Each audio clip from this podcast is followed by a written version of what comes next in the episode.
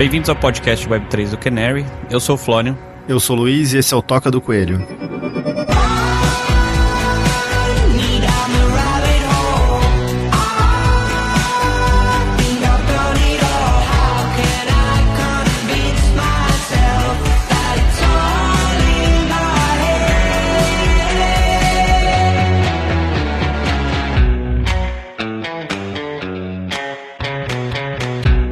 O episódio de hoje tem a participação do ilustre Alexandre Van de Sande. Ele acabou de explicar pra gente que parece holandês, mas não é holandês não, é brasileiro mesmo. Muito animados aí para essa conversa com ele, que é um dos grandes nomes brasileiros por trás do desenvolvimento do Ethereum. O Alex está na Ethereum Foundation desde 2014, liderou os projetos de UI UX e também foi responsável pela criação de uma interface que possibilitasse não programadores pudessem acessar a rede do Ethereum. Acho que a gente vai entrar aí para explicar tudo isso. Sim, muita coisa legal, porque o Alexandre realmente desempenhou um papel crítico em muitos lançamentos, muitos firsts, né? Primeira wallet de ETH, primeiro navegador Web3, teve envolvido na parte de, de smart contracts das primeiras DAOs. Eu acho que tem uma história legal para ele contar também sobre o hack da DAO do ETH lá atrás, 2014, se não me engano. Hoje ele é advisor do Ethereum e em 2019 também fundou uma empresa chamada Unilogin.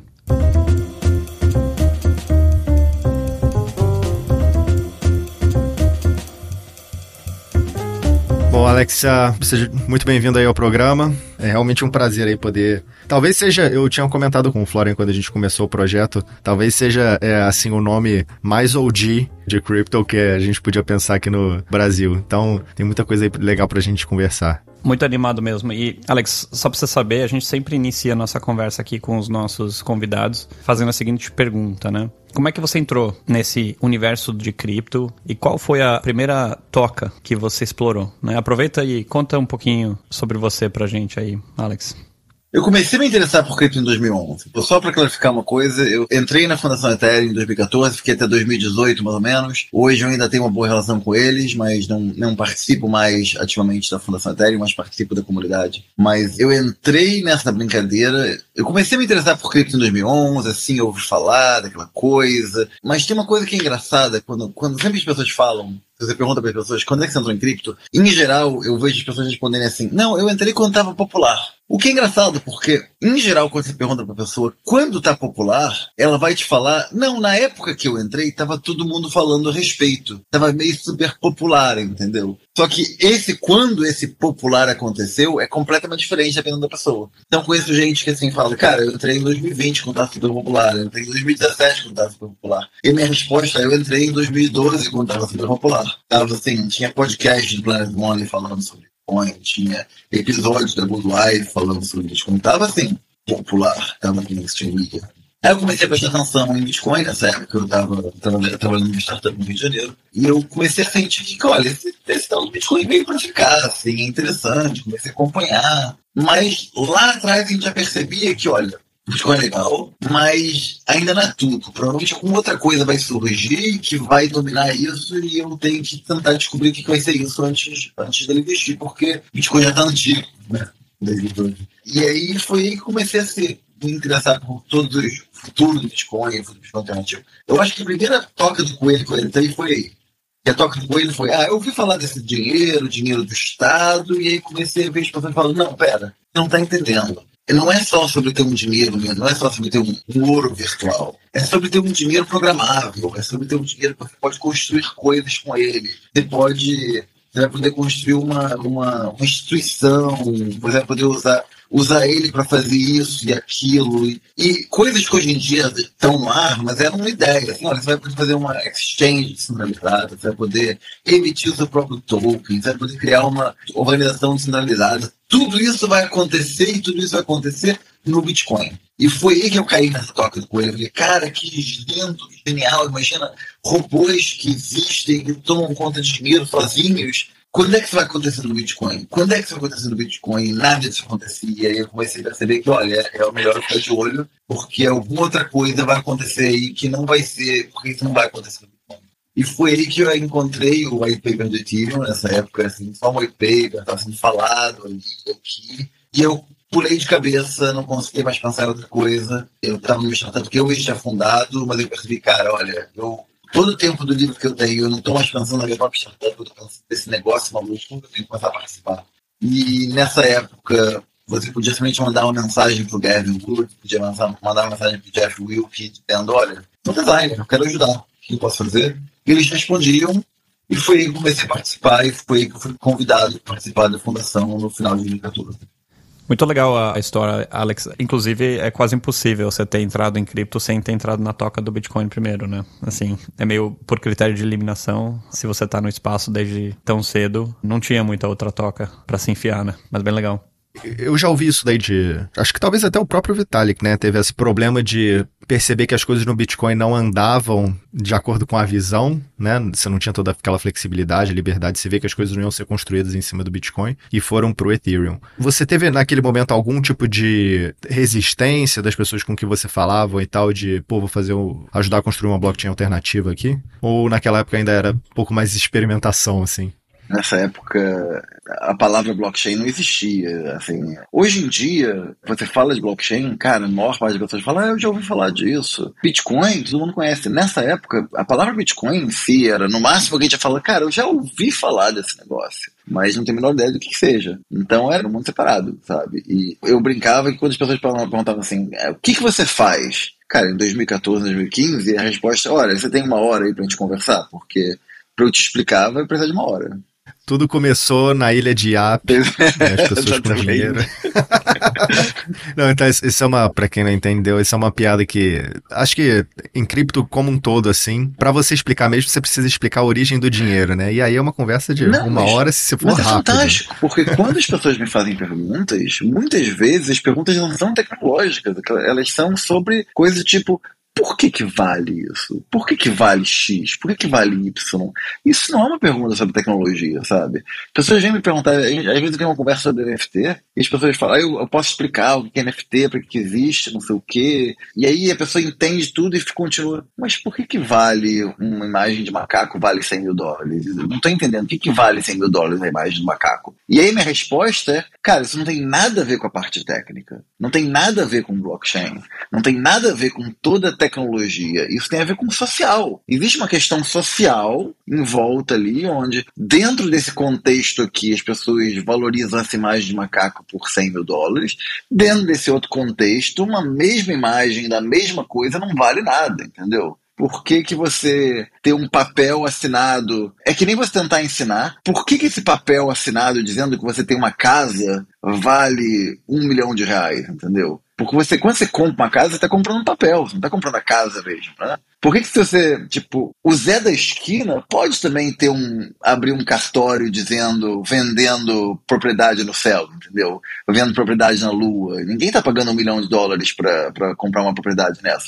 Por que, que o Zé da esquina, usando a mesma tecnologia que o cartório usa, por que, que o cartório vende papel por um milhão de reais e o Zé da esquina vai usar a mesma tecnologia, mas o papel dele não vale nada, entendeu? Porque não tem nada a ver com a tecnologia papel. Tem a ver com o contexto social onde está inserido. Você não confia que o Zé da Esquina vai ter nenhuma capacidade de te entregar um terreno na Lua ou um terreno no céu. Agora, você confia que aquele cartório, se você quiser entrar naquela casa, que vai ter um, uma sociedade inteira rodando em volta com, sabe, que em última instância vai ter algum, algum cara que vai botar o pé na porta e dizer fulano de tal tem a posse disso aqui sabe? E eu acho que isso é fascinante. As pessoas ficam focadas na tecnologia, mas você tem que entender que o valor existe do, desse contexto social que vem em volta dele. É, você citou aí, por exemplo, NFT, mas mesmo vale para Bitcoin e tal. Os momentos onde você fica mais popular, digamos, é, tem maiores momentos de adoção, preço sobe e tal, normalmente estão descasados de momentos onde teve um grande leap tecnológico, assim. A tecnologia já existia lá há bastante tempo, mas foi mais um contexto social mesmo, né, que fez com que ganhasse o, o imaginário aí. Eu vi alguém fazer uma comparação interessante, dizendo que o Ethereum, por exemplo, passou por um grande upgrade de sistema que a gente está trabalhando nos últimos oito anos para tentar, é, com o objetivo de reduzir a quantidade de energia usada para manter a rede, a rede em pé. Isso praticamente não afetou muito o preço. É, eu vi alguém comparar que, na verdade, todos os preços de cripto seguem basicamente preço de ações de tecnologia, entendeu?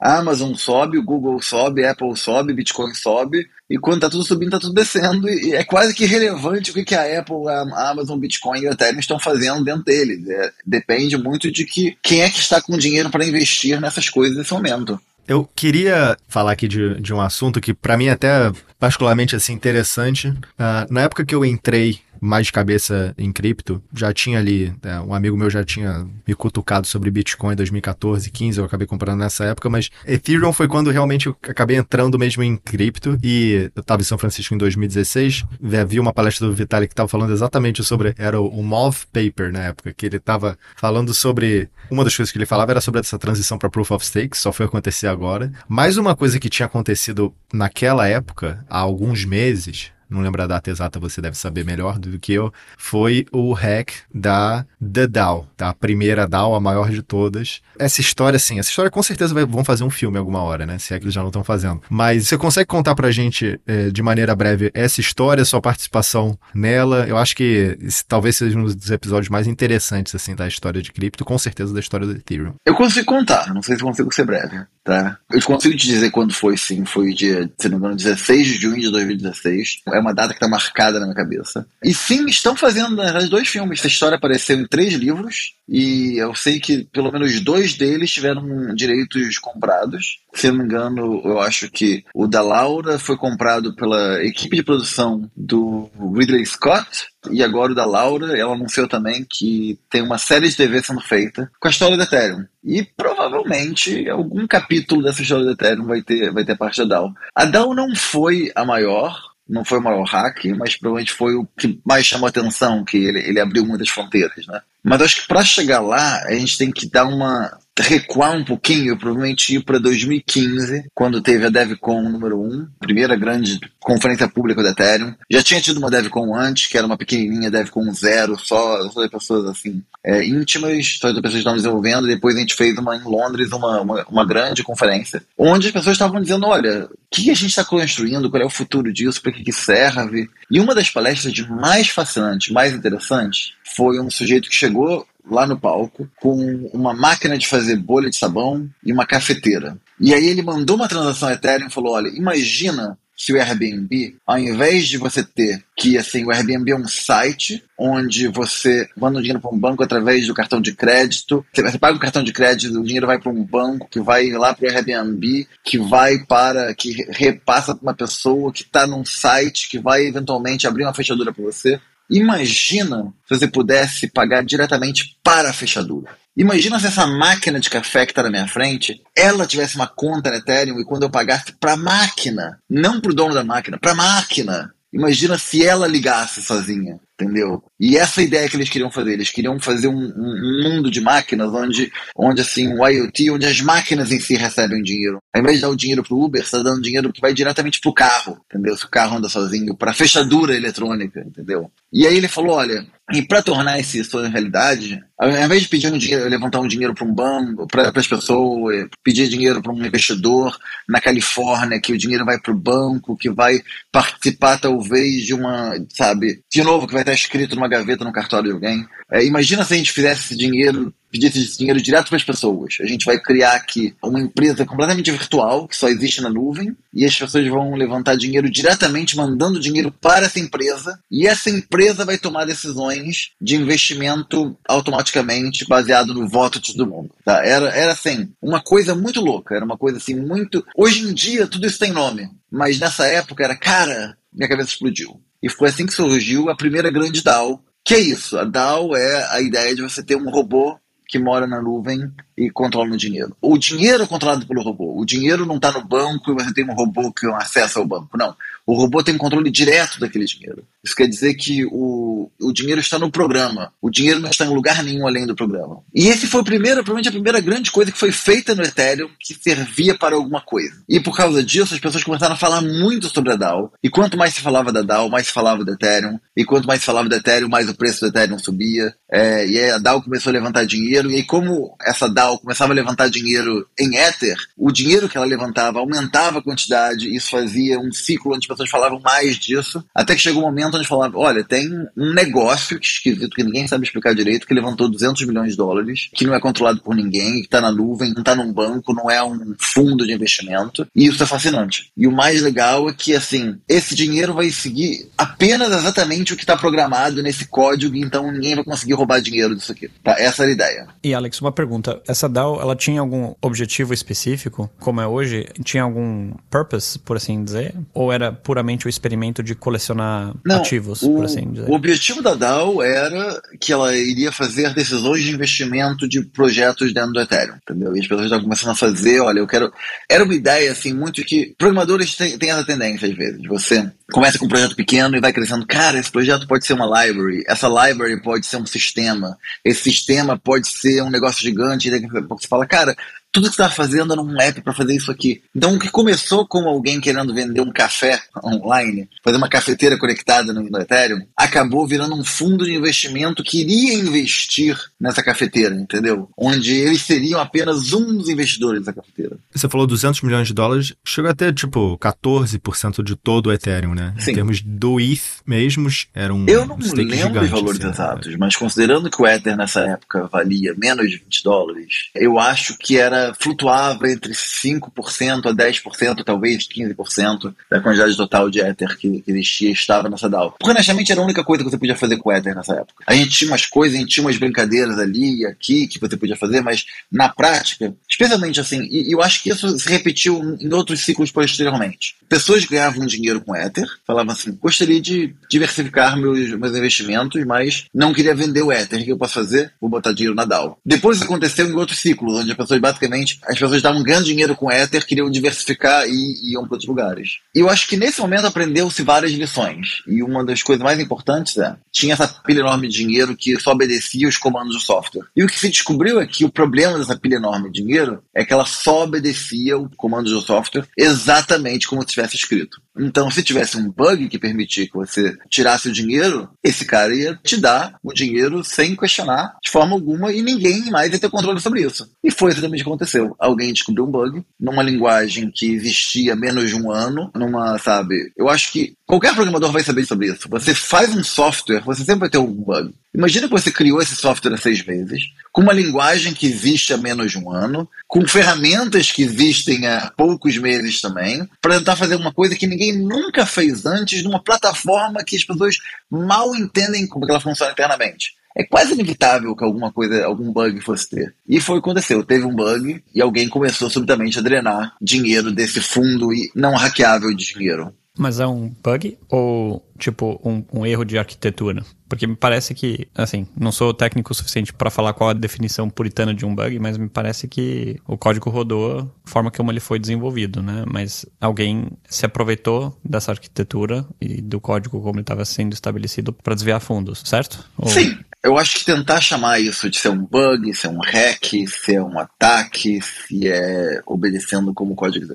Isso é uma, mais uma questão para um dicionário do que. É uma questão de definição. E para mim, definição é uma conversa de dicionário, não é uma conversa interessante. O que aconteceu é, de fato, existia uma forma de usar o código que não era a intenção do desenvolvedor, que não era a intenção de qualquer pessoa. Que a forma como o bug funcionava é até relativamente fácil de entender hoje em dia, que era Imagina que você vai para um caixa eletrônico e você saca dinheiro do caixa eletrônico, mas ele só debita da sua conta quando você encerrar a sessão do caixa eletrônico. Você descobre que quando você saca 100 reais da sua conta do caixa eletrônico, os 100 reais só vão sumir da sua conta no momento que você, tipo, encerrar a sessão. Enquanto você estiver interagindo com o caixa eletrônico, você pode pedir, peraí, me dá mais 100 reais. Antes de fechar essa sessão, me dá mais 100 reais. E aí imagina que você possa fazer isso milhares de vezes, e aí só no final da sua sessão, que ele vai tirar, debitar da sua conta os 10 mil reais que você tinha, mas que não tem mais fundo, você não tinha 10 mil reais, mas agora já era, porque você já entregou o dinheiro e o cara já foi embora, entendeu? E a máquina tá lá, opa, teve um erro, e o cara tirou 10 mil reais aqui, ele só tinha 500 reais no, na conta dele, o que aconteceu? Isso é claramente um bug.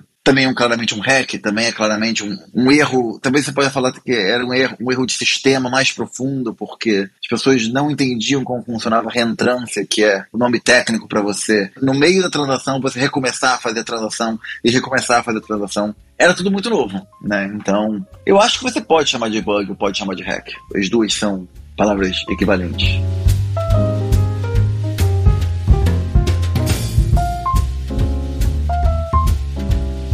Mas aí, conta um pouco como é que foi a sequência de eventos, porque eu acho que a história, assim, digamos, conhecida foi que perceberam que isso daí estava acontecendo, né? Acho que a maior parte das pessoas só sabe que isso acabou levando ao fork do Ethereum, que criou o Ethereum Classic, foi contencioso, digamos, na, na época e tal. Tá dando que... spoiler?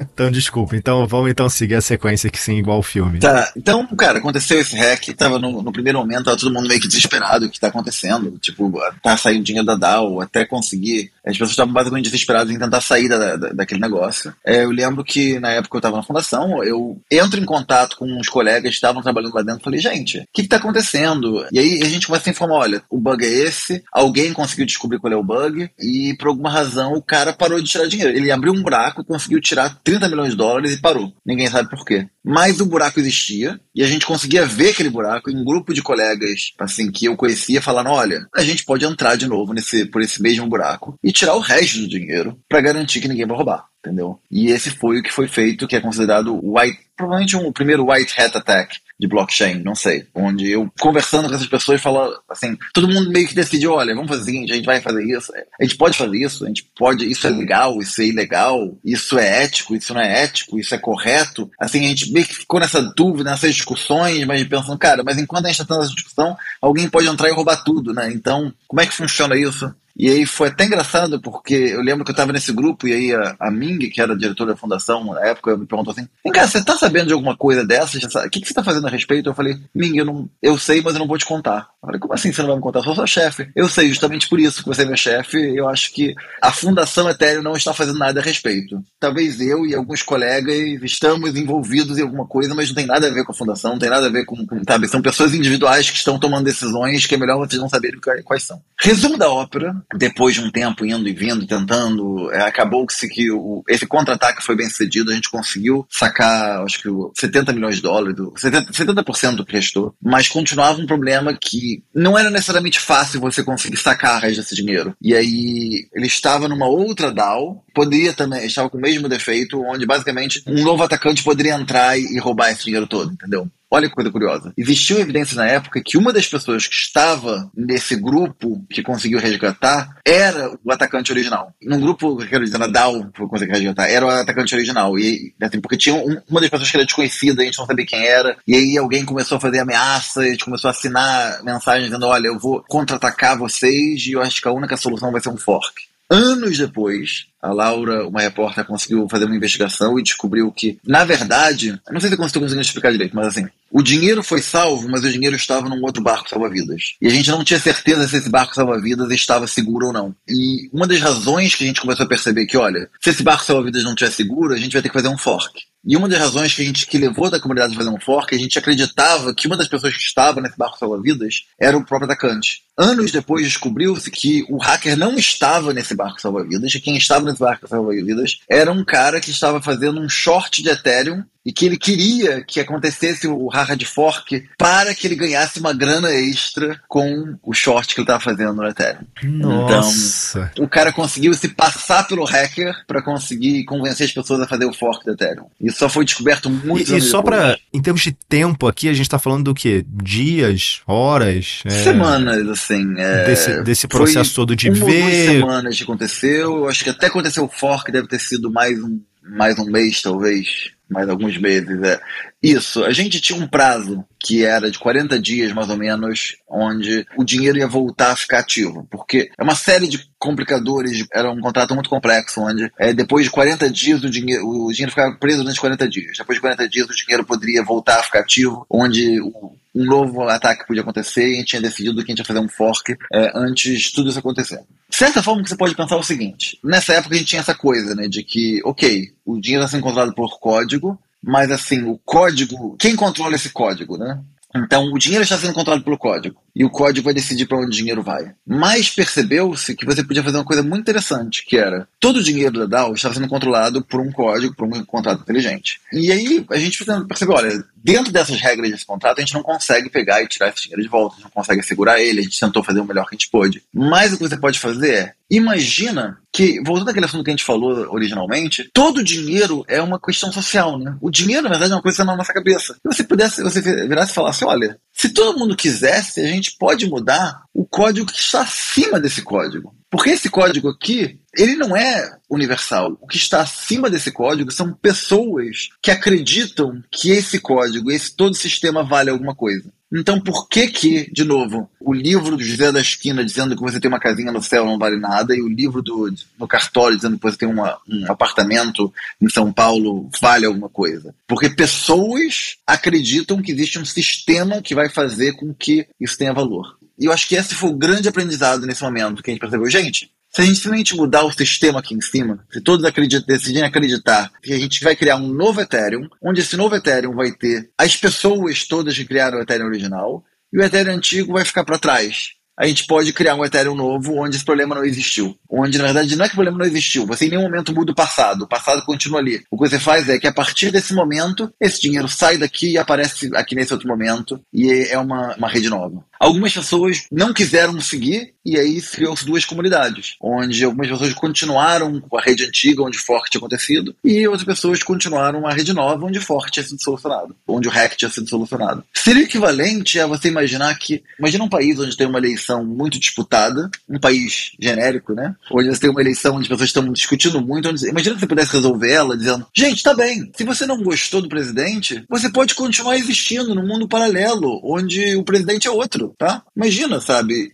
Imagina que você pudesse magicamente dividir o país em dois, dizendo: ok, então você vai ser o país que elegeu esse presidente, você que não gostou do presidente novo, você vai para um outro lugar, entendeu? É claro que, assim, no mundo físico, para que isso aconteça, você tem que fazer uma guerra de secessão, é super complicado. No mundo virtual, você pode fazer isso num instante. Você basicamente cria, olha, você não gostou dessa decisão que foi feita, onde subitamente a gente resolveu um hack de uma forma que não era da forma correta? Tudo bem, pode existir uma nova comunidade. E foi isso aconteceu com o Ethereum Classic. A partir daquele momento passou a existir uma comunidade que acreditava no valor X, outra comunidade que passou a acreditar no valor Y, e isso foi um aprendizado novo. Até aquele momento acreditava-se que quando uma rede se partir em dois, uma das redes iria morrer. E eu acho que se não existisse o fork, não teria existido o Ethereum Classic. Se não existisse o Ethereum Classic, não teria acontecido o Bitcoin Gold, Bitcoin Diamond, BTC Core e todos os outros forks do Bitcoin que aconteceram, e todos os outros forks e airdrops que aconteceram em várias outras redes, e muitas outras redes que surgiram depois vieram desse aprendizado que, sim, você pode discordar e criar uma coisa nova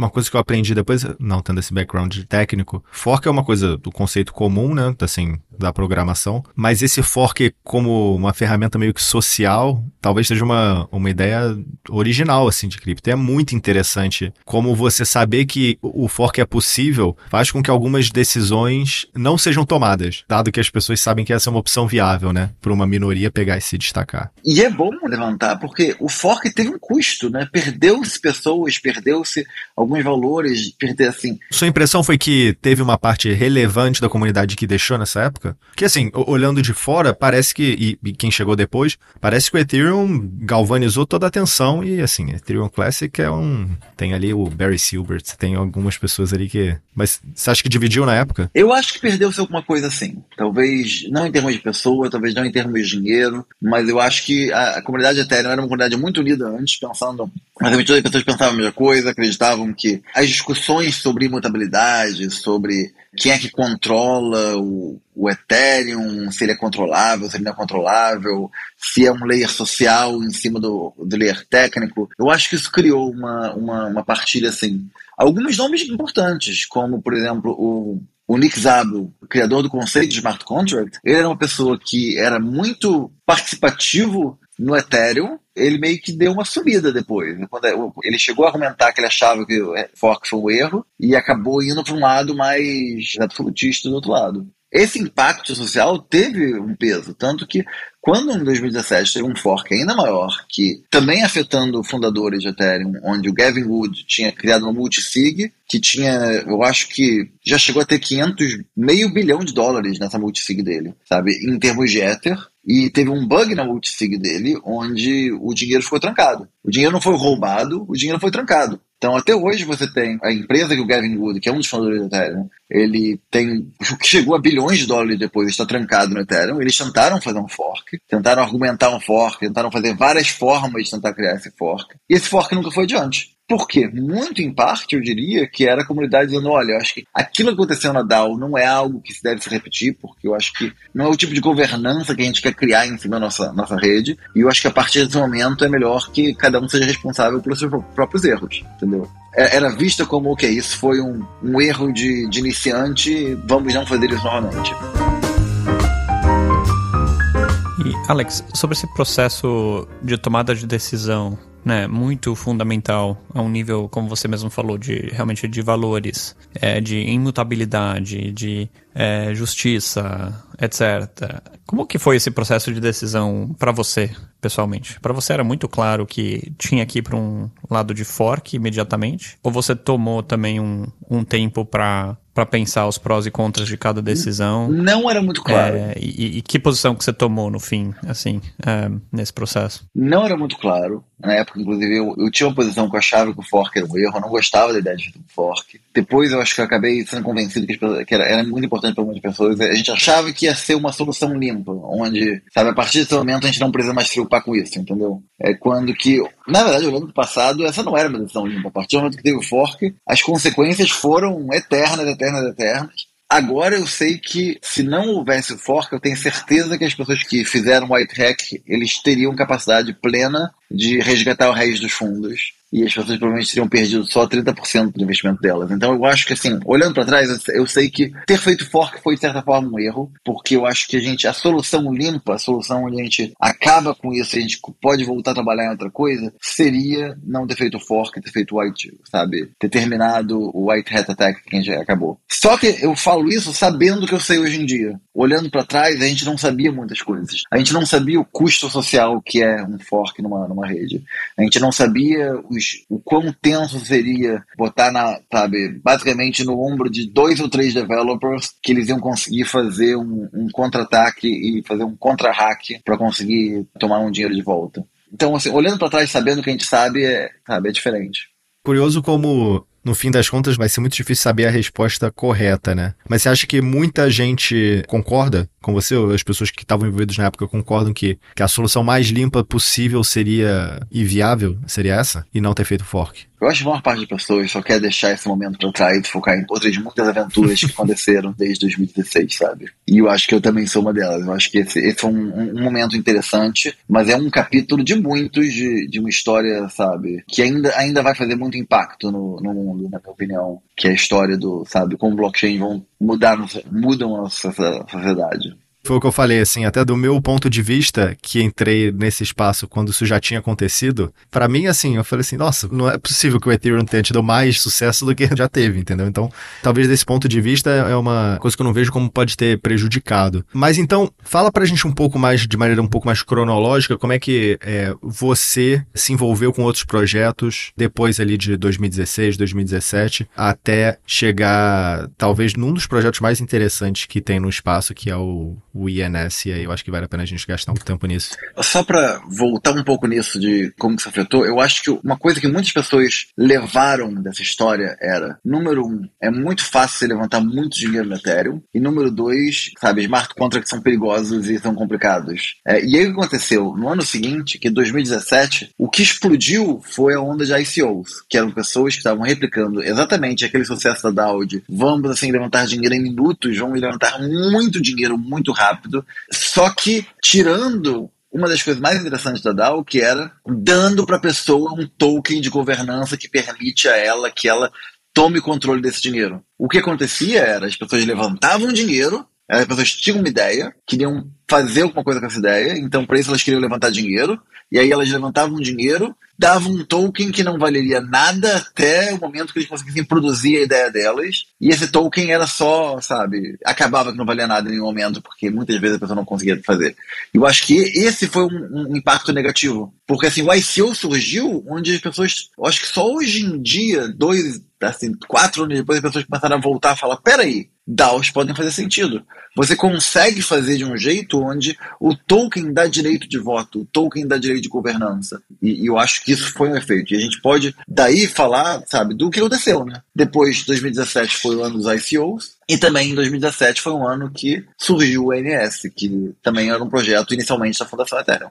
E como você se envolveu nesse projeto originalmente? E qual é a visão? Uma das coisas mais. Provavelmente o primeiro grande uso de blockchain, que não era monetário, era a distribuição de domínios e de nomes. Tanto que um dos primeiros forks do Bitcoin, que não era simplesmente um clone monetário, era o Namecoin, com a ideia que você iria minerar nomes. E não só isso, como de certa forma o Namecoin foi uma das inspirações do Vitalik para fazer o Ethereum. Tanto que ele está citado no white paper como uma das coisas que você pode fazer com blockchain, dizendo que a ideia é por que cada vez que você quer criar uma coisa nova, você tem que lançar um blockchain novo, né? Você quer fazer um blockchain para distribuir nomes de domínios, é, você tem que fazer um blockchain novo. Você quer fazer uma, um blockchain para distribuir tokens, tem que fazer um blockchain novo. Por que, que precisa fazer isso? Por que você não pode fazer um blockchain só, onde tem tudo? Então, portanto, a ideia de você usar blockchain para nomes de domínios é antiga. Estava no white paper e a gente sempre soube que a gente ia ter que fazer. Sabendo disso, eu participava na fundação, eu fazia uma. trabalhava numa wallet, né? E o que a gente fazia nessa wallet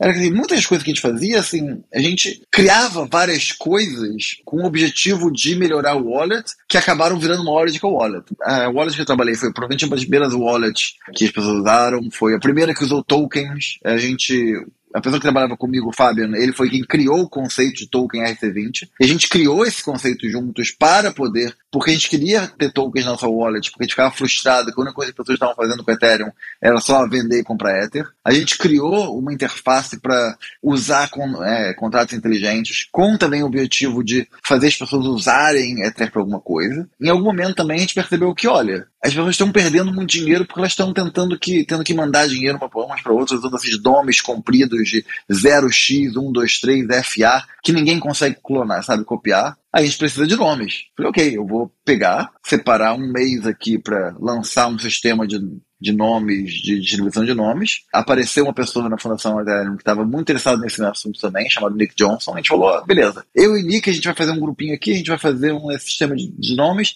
vai lançar, Daqui a um mês eu volto a trabalhar na Wallet. E não foi isso que aconteceu. Eu fiquei uns três meses trabalhando com o Nick sobre isso. Acabamos eventualmente lançando. Eu voltei a trabalhar com a Wallet, mas o Nick continuou só focado em trabalhar no sistema de nomes. E, cara, e o que eu achei que era uma pequena feature, uma coisa que você faria, faria rapidinho, acabou virando também todo um projeto enorme, um, uma DAO toda própria, teve um airdrop todo. O que mostra que muitas coisas que a gente acreditava lá atrás que a gente ia fazer, olha, isso aqui é simples, a gente faz, é um contrato rapidinho. Se cada, muitas, assim, ideias que a gente achava que eram coisas super simples, muitas delas se tornaram projetos e protocolos de um bilhão de dólares, com uma equipe de 50 pessoas, de 100 pessoas e de uma comunidade de mil pessoas trabalhando em cima, sabe? Nomes, exchanges, token, todas essas coisas eram o que pra gente era, sabe, uma feature, uma linhazinha, uma coisa que a gente ia fazer aqui e que viraram um negócio enorme. Essa ideia do INS, uma coisa que eu achei interessante que eu não, eu sinceramente não entendo direito, é que na verdade você pode usar como para qualquer tipo de domínio, né? Então o pessoal conhece mais como aquele ponto .eth e tal, mas na verdade ela é uma ferramenta mais geral, né? Explica um pouco melhor como é que isso funciona. Nomes de domínio, tá? O INS é um sistema que te dá o controle sobre nomes de domínio que podem ser usados como. A princípio era só uma, um, um apelido para uma wallet. Você pode, você pode saber, eu sou o avsa.eth. Você mandar dinheiro, mandar um token, mandar alguma coisa para avsa.eth, eu consigo te falar, sabe? Eu, eu posso falar, cara, manda dinheiro para mim, avsa.eth. Eu não preciso te explicar pelo telefone 40, 40 caracteres, é simples. E também pode ser usado como um nome de domínio mesmo. Você pode usar o avsa.eth como um, um ponto com. Você pode pegar e colocar um, um hash ali que vai permitir que alguém use um, um sistema descentralizado de arquivos, como Swarm, como IPFS, para que eu possa criar um nome de domínio que pode acessar qualquer conteúdo. Por que isso é importante? É, eu sou a VSA no Twitter também, eu sou a VSA no Reddit, mas esses nomes eles dependem do Twitter, dependem do Reddit. Em qualquer momento, tanto assim, se, se, o Instagram quiser, ele pode tirar, como ele já tirou várias vezes. O Instagram ele pode pegar e decidir, olha, esse nome meta que você está usando há 10 anos, a gente decidiu que esse é o nome da nossa empresa. Então, portanto, a gente vai tirar de você e é nosso agora. Não é mais seu. Uma decisão assim de, de um, um segundo. Esses nomes não pertencem à pessoa, pertencem à plataforma. Então, para a gente era importante como que a gente cria um, um nome que mesmo nós, que somos os criadores desse nome, não controlamos mais. A gente cria um nome que a partir do momento que você tome ele, ele é seu e a única pessoa que pode tomar decisões sobre o que fazer com ele é você, tá? E foi isso que a gente queria criar. Tá? Era um sistema de domínios onde, onde você pode acessar essa informação. A, a, informação está no blockchain, ninguém pode tirar, e se você sumir da Terra, você pode continuar ainda mantendo um site no ar sempre, onde aquele conteúdo vai estar sempre no ar, mesmo que você, sabe, vá para Marte. A gente criou o, a extensão .eth basicamente só como uma forma de diferenciar, dizendo, olha, a gente quer criar esse nome de domínios aqui, a gente, pra gente era muito importante que não se confundir com o sistema de domínios da internet. A gente queria ser compatível com o DNS, sabe? A gente quer que exista o .com, mas também existe o .th. Então a gente criou ele basicamente como uma forma de diferenciar, dizendo, olha, isso é, se você quiser saber os nomes de domínio .th, você vem aqui nesse sistema. Mas, na verdade, o NS ele pode ser usado para qualquer outro tipo de domínio. O que você pode fazer é que você pode guardar informações dentro do blockchain em um domínio.com que você controle. Se você controla o domínio.com, se vocês têm, sabe, o tocadocoelho.com.br, você pode provar esse, essa propriedade dentro do NS e a gente vai te dar uma forma de tokenizar o seu domínio, basicamente, sabe? Esse, é, o que gente vai te dar é uma prova que você tem esse domínio. Então, se alguém manda, quiser mandar um Bitcoin para você, ou o Ether para ele, para você, ou, ou, qualquer outra coisa, um NFT para você, a pessoa pode fazer, beleza, eu vou mandar para tocadocoelho.com.br, ou seu domínio, e isso vai estar, sabe, essa informação vai estar guardada no blockchain e eu tenho certeza que esse endereço é controlado por alguém que também é o controlador desse domínio.com.br.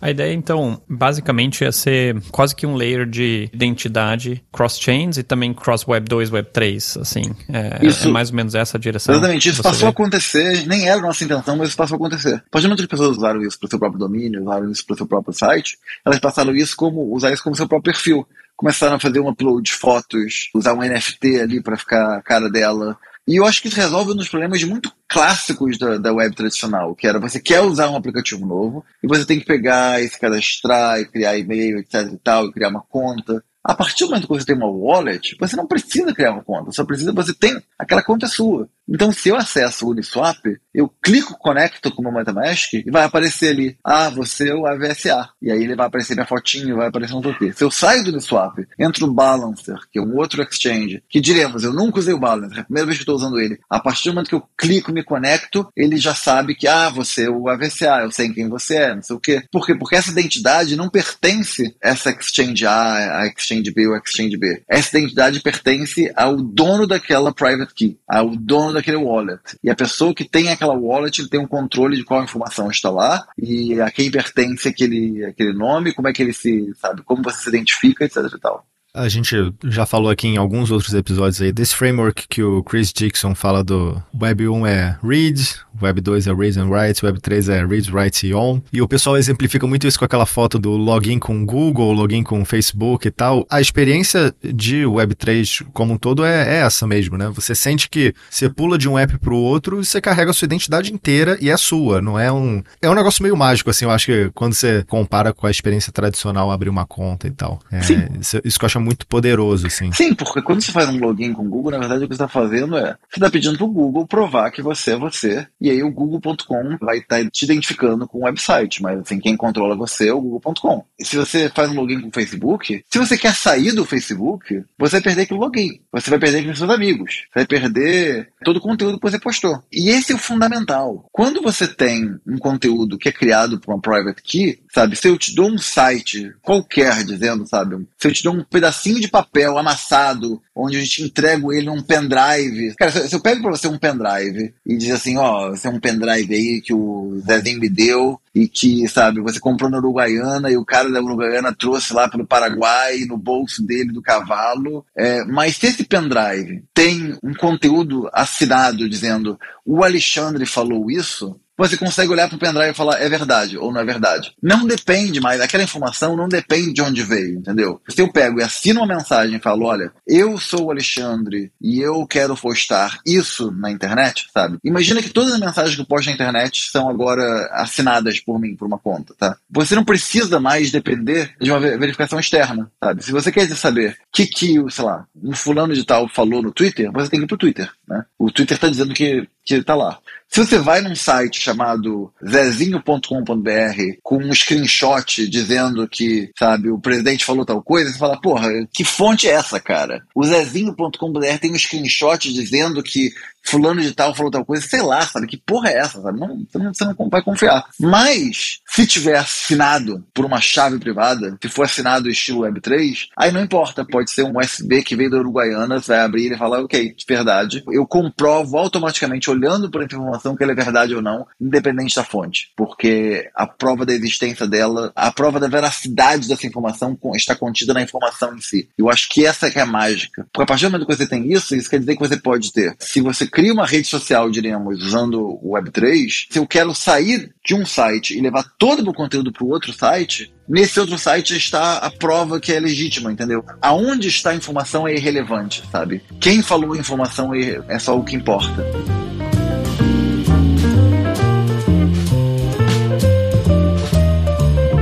Você já esteve envolvido em diversas DAOs e agora até com envolvimento até mais político, né? Como delegates na INS. Eu queria mais ouvir sua opinião sobre assim, sobre o futuro, como que você acha que essas ferramentas de governança diferentes vão se, vão se desenvolver? Você esperava que nesse ponto já tivesse mais desenvolvido e que você acha que vai mudar no futuro? Qual é a sua visão, assim, sobre DAOs e essa parte, um assunto que a gente voltou várias vezes, né? Essa parte mais social, assim, de cripto, como é que você pensa isso daí, olhando para frente? Se eu puder adicionar só um comentário, acho que vale até explicar um pouquinho sobre como funciona a governança da INS, porque a governança do INS eu acho realmente bem diferente, assim, do que você vê, né? A maior parte das DAOs é basicamente um token, um voto, kind of thing. E a INS tem um, uma metodologia de governança diferente, mais avançada, de alguma forma. Adoraria também ouvir não só a explicação, mas também o que você enxerga como prós e contras desse sistema. Se você olhar a primeira palestra que eu dei sobre Ethereum, ela se chama Como Fazer uma Democracia em Menos de 100 Linhas de Código. Porque esse sempre foi a coisa mais fascinante para mim do blockchain. Nunca foi o valor ou, ou a especulação ou os derivativos eh, financeiros. Sempre foi, cara, eu posso pegar, escrever um negócio com 100 linhas de código que diz: aqui está dinheiro, e aqui está voto, eu voto no dinheiro e o dinheiro vai para o ponto, sabe, vai de um lado para o outro. E é tudo público, sabe? Não tem, não tem nada secreto, não tem nenhuma parte do orçamento que é secreta, não tem nenhuma parte do voto que não seja secreto, não tem nenhuma parte onde alguém tem um voto e pode influenciar de alguma forma. Não. A não ser que tenha um hack, claro, como a gente já viu anteriormente, mas você tem dinheiro é, é uma democracia que funciona melhor do que qualquer democracia que já sabe, existe no mundo e que funciona somente nesse mundo virtual. E para mim sempre foi a parte mais fascinante. E, e para mim foi uma das coisas que era o poder de DAOs, era o poder da DAO, era a frustração quando ela deixou de acontecer e as pessoas pararam de falar de DAO durante dois, três anos. E é, é a minha alegria de ver que nos últimos dois anos DAOs voltaram com força total. Hoje, inclusive, é o aniversário da DAO do ANS, sabe? Nosso primeiro aniversário, então é tudo muito novo, né? Eu posso explicar um pouco como é que funciona, sabe? Imagina, o NS ele fez o contrário do que era esse airdrop, do ICO, né? Lembra que eu falei que a ICO era uma época onde as pessoas falavam, eu tenho uma ideia, eu vou vender um token, você me dá dinheiro, eu te dou um token. Um dia, quando você tem uma ideia, eu uso o seu dinheiro para produzir a minha plataforma e um dia quando a minha plataforma estiver funcionando, eu vou usar esse token para te dar alguma coisa de volta. Ou te dar, sei lá, parte do que. para dividir o lucro, ou para te dar governança, não sei o quê. Isso não funcionou. Não funcionou por várias razões, mas a maior delas é que, a partir do momento que as pessoas tinham, ganhavam dinheiro, meio que assim, perdi um pouco o interesse em construir a parada, né? Você já. É meio que você ganhou o equivalente a vender a sua startup para o Google, mas você ainda não vendeu a sua startup para o Google, você nem construiu a sua startup, você só planejou ela na sua cabeça. O NS fez o caminho reverso, invertido, que é a gente criou um negócio, ele, esse negócio começou a fazer dinheiro sozinho. Esse dinheiro a gente não via como nosso, não era legítimo que fosse nosso, que a gente já, já estava fazendo, levantando, sabe, muito dinheiro. A gente não acreditava que esse dinheiro pertencia a gente, porque a gente quer que esse protocolo seja provavelmente, provavelmente neutro. E aí criou-se, fez um airdrop onde se deu tokens de graça para todas as pessoas que participaram da comunidade até então e esse token te dava o controle sobre esse dinheiro que é levantado do INS. Então, o INS é uma DAO que tem, eu acho que mais de 100 milhões de dólares em tokens e, e Ether e etc. guardado dentro dela. E todas as pessoas que tinham INS, compraram domínios, que usavam domínios entre 2017 e 2021, elas têm direito a voto. Sabe? Essas são as pessoas que ganharam o direito ao voto. E o que é legal é que ninguém conseguiu comprar o direito ao voto dela. Todas as pessoas que ganharam o direito ao voto eram ou pessoas que ajudaram a lançar o protocolo, ou pessoas que participavam do protocolo de alguma forma, sabe? Que tinham domínios. Não teve ninguém que conseguiu, ah, eu ganhei, do, eu ganhei isso porque foi investidor. A gente nunca teve investidor. Eu acho, acho isso muito mágico dessa parte. E aí como funciona é que quando você pega o seu direito ao voto, você tem o direito de fazer um voto direto ou escolher um delegado, escolher alguém que vai votar por você. O que é muito legal, porque em geral o DAO então, tem uma participação de 0,1% do total de votos, sabe? Você tem 0,1% das pessoas votam nas coisas importantes, você não quer que decisões importantes sejam tomadas por 0,01%. Com a ANS, por causa da delegação, você tem quase que 40%, 60% dos tokens ativos participam de alguma forma é, na governança. Porque basicamente acontece que na hora de pegar o dinheiro a pessoa falou, cara, eu quero ter o direito a esse token, mas eu não quero fazer a votação, então eu escolho o Alexandre para ser o meu representante e eu posso mudar isso a qualquer momento, entendeu? Então, você, o Alexandre não está sendo representando bem, você pode ir lá e mudar ele para outra pessoa. E é, e um comentário aqui como usuário, tendo claim o, airdrop, eu acho que uma coisa que foi muito bem feita foi a parte do UX mesmo, porque que é uma coisa que eu acho que em geral é negligenciada em cripto, mas no processo de você pegar esses tokens e, e, ganhar esses tokens, você já tinha que responder algumas perguntas, mostrar que você entendeu minimamente ali o como é que funcionava e delegar. Então, assim, tem um processo de aprendizagem. Acho que muita gente entendeu pela primeira vez como é que funciona, o que, é delegar, porque, assim, para quem não, não participou dessa, teve muito airdrop ao longo do, do, último ano, né? Eu acho que esse talvez foi um dos poucos que teve esse cuidado com, pô, vamos mostrar aqui para as pessoas que isso aqui, elas estão ganhando votos e o que, que as pessoas, que elas podem dar esses votos para alguém, né? Delegar para alguém e as pessoas tinham lá as páginas delas, enfim. Isso daí foi muito bem feito e não é uma questão técnica, né? Foi o, o UX mesmo, acho que foi muito é. bem, bem pensado. E, e, sim, e a gente fez duas coisas. A gente, acho que a ideia era, isso não é só um dinheiro que tá caindo de graça na sua cabeça, entendeu? Isso aqui é uma responsabilidade mesmo. E a gente fez duas coisas nesse momento. Você tinha que, número um, escolher um delegado, alguém para você delegar, alguém para te representar. Você pode ainda votar diretamente nas coisas. E outra coisa que a gente fez é que a gente pediu para as pessoas aprovarem a Constituição. Escrevemos a Constituição e tem um livro dela aqui, ó, onde a ideia é, a gente entende que existe um layer técnico dizendo aqui estão as coisas que podem e não podem ser feitas, mas existe um layer social em cima onde a governança está. A ideia da Constituição é que essa governança está limitada não somente pela, pelas questões técnicas, mas também pela questão social, dizendo: olha, o INS tem diversos poderes, e a gente foi perdendo poderes ao longo do tempo. Né? Então, por exemplo, no começo a gente conseguia fazer um upgrade do sistema onde, onde mudava quem controlava os nomes, sabe? A gente fez, há uns anos atrás, um upgrade do sistema onde a gente perdeu esse direito, onde subitamente agora, se você tem um nome, é impossível tecnicamente alguém tirar o nome de você. Mas existem coisas que ainda podem ser feitas ou não ser feitas dependendo, sabe, de, de decisões sociais. E por isso a gente pediu para todo mundo assinar um artigo de Constituição dizendo, olha, é, decisões só podem ser tomadas se elas respeitarem essas coisas básicas da Constituição, dizendo coisas do tipo, olha, propriedade de nomes é importante, você, o dinheiro que é levantado só pode ser usado dessa forma, dessa forma, dessa forma. É, você não pode fazer uma discriminação de nomes por pessoas, você não pode decidir que nomes dos chineses são mais caros que os nomes dos, sabe, dos ingleses, coisas assim. Essas foram as coisas que aconteceram. Então, o resultado, e que eu acho que isso é muito legal, quer dizer que eu sou um dos maiores delegados, assim, eu sou, eu sou acho que o top 5, eu sou o número 5 em termos de maiores delegados,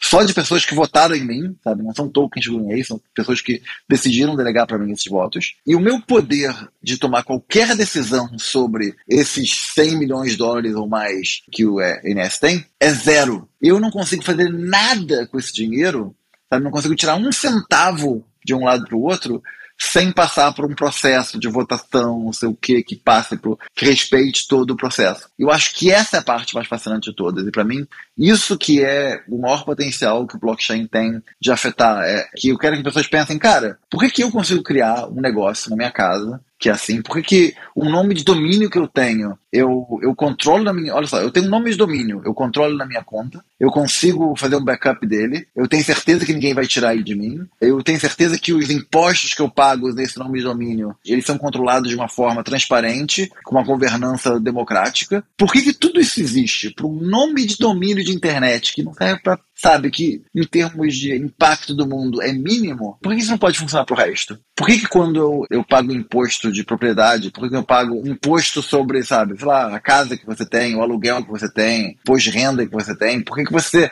não pode acompanhar isso da mesma forma? Por que, que é, você não tem as mesmas garantias, sabe? Eu acho que esse que para mim é o que eu quero que as pessoas pensem a respeito, sabe? Tipo, por que isso funciona assim tão bem nesse micromundo? A gente não pode fazer isso se ampliar pro resto do mundo, né? Talvez tenha uma questão aqui de tempo, né? Então, talvez o INS sejam esses grandes experimentos aí, onde você começa a ter essa governança distribuída e tal, esse controle sobre esse capital com os votos. Mas até a gente chegar isso no, no mundo, não vou chamar de mundo real, mas no mundo físico, vai. Eu acho que tem muita coisa que a gente vai aprender, né? Nesse processo mesmo. E até uma, uma questão que eu vejo talvez como um problema, e aí queria ouvir o que, que você pensa sobre isso, é essa questão da apatia das pessoas que votam. E eu acho que delegação é uma maneira de resolver isso. Então as pessoas não, não, não participam tanto e tal. E a outra questão sobre os airdrops é que, por ter valor financeiro monetário, muita gente recebe o airdrop e vende. Então, como é que você vê isso? Você acha que, do mesmo jeito que se apontou lá atrás, beleza, o ICO acho que tinha esses problemas, a nova,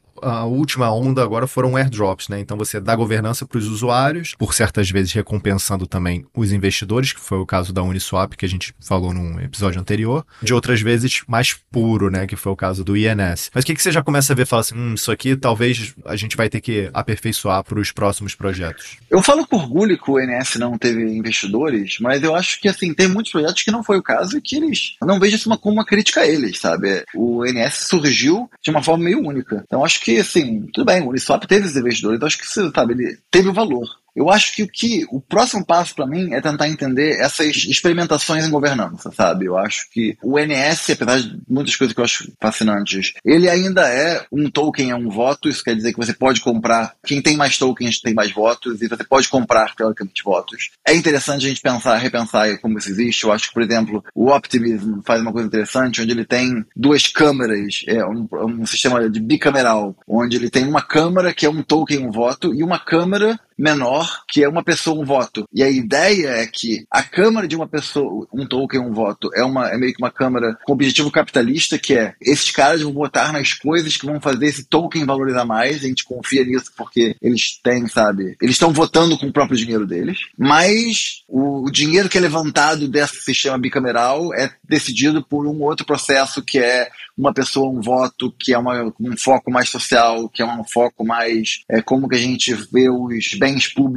gerais e coisas assim. Eu acho que existem muito mais experiências para serem feitas. Coisas que a gente precisam ser, ser experimentadas é, primeiro, como você descobre essa questão de uma pessoa, um voto? Primeiro, porque o básico é como você sabe o que é uma pessoa na internet. Isso não é óbvio. Não só não é óbvio tecnicamente saber que uma pessoa não criou várias contas. Não é óbvio saber se não necessariamente uma pessoa não te dá direito a um voto necessariamente em tudo, sabe? Você, no fundo, nenhuma democracia usa um sistema universal de uma, uma pessoa um voto, sabe? Se quer, você quer votar para prefeito do Rio de Janeiro, você não pode ser um cara que mora na Tailândia, entendeu? Que nunca esteve no Rio de Janeiro, que não teve nenhuma relação. Você tem que ser, de certa forma, ter um... Você é um cidadão do Rio de Janeiro para você votar no Rio de Janeiro. Você é um cidadão do Brasil para você poder votar no Brasil. Isso quer dizer que é, você tem algo a perder aquilo ali, entendeu? Então você não pode criar. Você primeiro tem que decidir como, o que é uma pessoa, depois tem que decidir o que, que, é uma pessoa que tem algo a perder naquela comunidade para ter direito a um voto, e depois tem que saber como que uma pessoa vai votar mais na outra, sabe? Então acho que é, tem experimentos tipo como voto quadrático, onde você fala, olha, essas duas pessoas têm votos iguais, mas para essa pessoa esse assunto é muito mais importante do que para essa. Então como que essa pessoa pode usar um sinal de uma forma dizer, olha, para mim isso é muito importante, então para mim isso pesa mais, entendeu? Eu acho que essas experiências são muito legais de serem feitas. E outra coisa que eu quero ver também é experimentos com voto secreto, onde é, existem algumas coisas o voto precisa ser aberto, especialmente quando você está lidando com dinheiro público. Mas para outras coisas, você quer que o voto seja secreto, porém com uma garantia de que o voto foi contado. Isso não é fácil. Não é fácil fazer no mundo físico, não é fácil. Tecnicamente. Fazer, exatamente. Né? Não é fácil fazer no mundo digital. Mas, com magia de, sei lá, zero knowledge proof, talvez você consiga.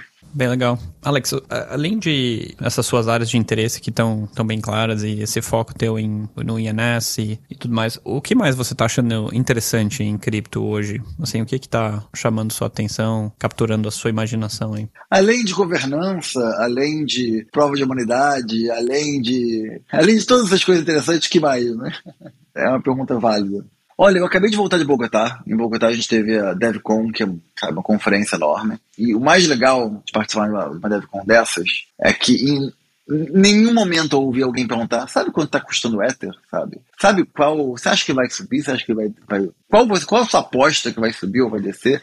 Vai cair mais? Tem um triângulozinho aqui que quer dizer que vai subir? Nada disso aconteceu. As pessoas estavam falando sobre é, anonimato, sobre como que você consegue ter ao mesmo tempo privacidade no, nas suas transações, que é muito importante, mas você também consegue diminuir o uso disso por lavagem de dinheiro, sabe? É, são discussões interessantes. Como que você consegue fazer para crescer o Ethereum, mas sem ter uma, uma captura regulatória por entidades políticas, sabe? É como que você impede que transações sejam censuradas? Como que você faz para ter escalabilidade, mas ao mesmo tempo permite que qualquer pessoa, eu tenho um nodezinho aqui que está fazendo validação do Ethereum, como você faz para permitir que qualquer pessoa possa ser um node, mas ao mesmo tempo que existe uma escalabilidade, entendeu? Eu acho que essas todas essas discussões são discussões super interessantes que estão acontecendo nesse momento e que vão definir qual vai ser esse futuro do blockchain e se ele vai ser só um Fed, sabe, só uma mania que vai ter passado, ou se vai ser algo que vai realmente definir a nova internet e, por definição, a nova sociedade.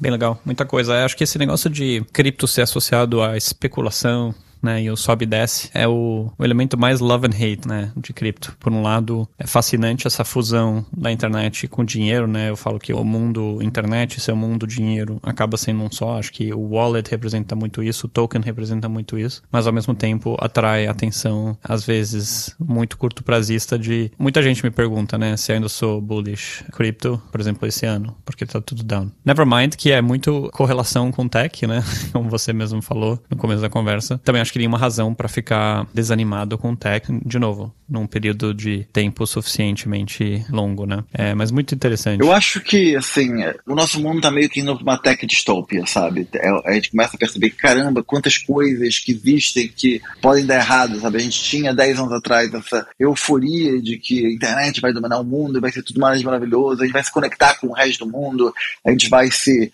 sabe? Todo mundo vai se abraçar e vai derrubar fronteiras, etc e tal.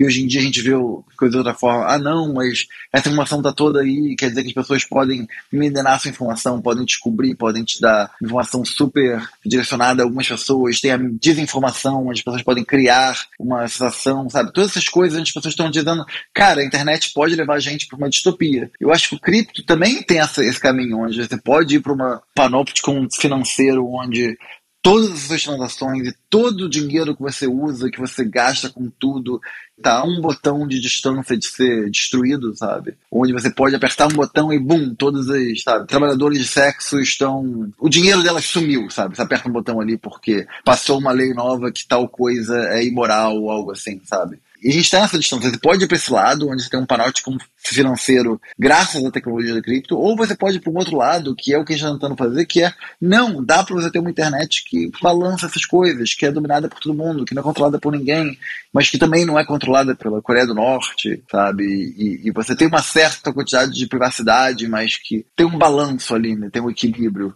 Eu acho que esse está tentando. E, e é por isso que muitas vezes você vai ver que muitas tecnologias parecem coisas antigas, sabe? Você vê pessoas tentando basicamente recriar o RSS, o blog da época dos anos 2000, gente tentando criar plataformas tipo Mirk, IRC dos anos 90, entendeu? Porque eu acho que são pessoas que vieram de uma época internet otimista e a gente quer tentar trazer de volta essa, essa coisa internet otimista, internet que, sabe, ajuda o mundo e não que destrói ele. Você trouxe aqui algumas questões assim que são pontos bem otimistas mesmo para como essa tecnologia vai se desenvolver. Soluções que a internet não ajudou absolutamente em nada, por exemplo, nessa parte de governança, como melhorar o, o, os governos mesmo, como você dá mais poder ao usuário e tal. Então acho que isso é uma, uma questão interessante para se pensar, né? Como que no fim das contas cripto pode ajudar a gente nessa parte. É, tem uma pergunta que a gente faz aqui para todo convidado. Acho até que eu já sei sua resposta, mas vai ser interessante ouvir. Você falou lá no início como que você entrou nessa toca, né? Como que você pretende e quando e o que te faria sair dessa toca que é Crypto Web3, esses últimos anos aí da, da sua vida? Cara, eu acho que a, a, toca vai crescer tanto que vai. Ao invés de a gente sair da toca, a gente vai trazer o mundo inteiro para essa toca. Eu acho que é isso que está acontecendo. Pelo menos é a minha experiência nos últimos anos. Muito bom.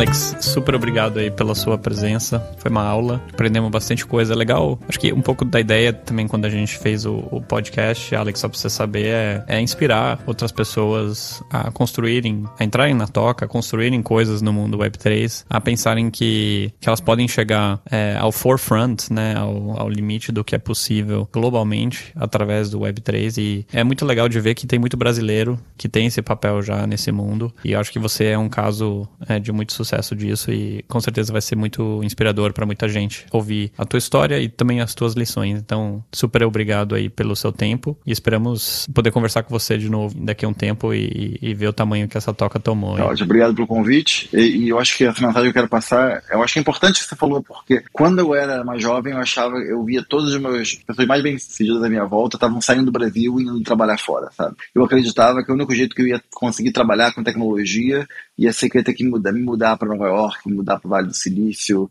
ia, sabe, eu precisava ter um passaporte internacional. E cripto mudou, mudou tudo isso na minha vida. Eu consegui trabalhar, fazer todas as coisas que eu queria fazer, trabalhar para empresas, várias empresas do mundo inteiro, trabalhar com gente do mundo inteiro sem necessariamente nunca ter que sair de casa. Saindo de casa para encontrar eles muitas vezes, mas trabalhando todos os dias aqui de casa. Eu acho que isso é maravilhoso. Sabe, sem sair do Brasil, sem sair da, do Rio onde eu moro, eu acho que isso é maravilhoso. É, chegando basicamente no core do Ethereum Foundation, diretamente do seu apartamento aí, no Rio de Janeiro. Not bad. isso está disponível para todo mundo, sabe? Eu acho que qualquer um pode realmente se. A internet está isso, cara. Você tem uma coisa que você é apaixonado, descubra porque as pessoas provavelmente vão, sabe? Elas estão acessíveis a você, então use isso. Com certeza. Bom, pessoal, esse foi o Toca do Coelho. Esperamos que vocês tenham curtido esse tempinho com a gente e que continuem nos acompanhando nessa jornada dentro do universo Web3 e cripto. Eu sou o Florian. Eu sou o Luiz e até o próximo episódio. Valeu, galera. Abraço.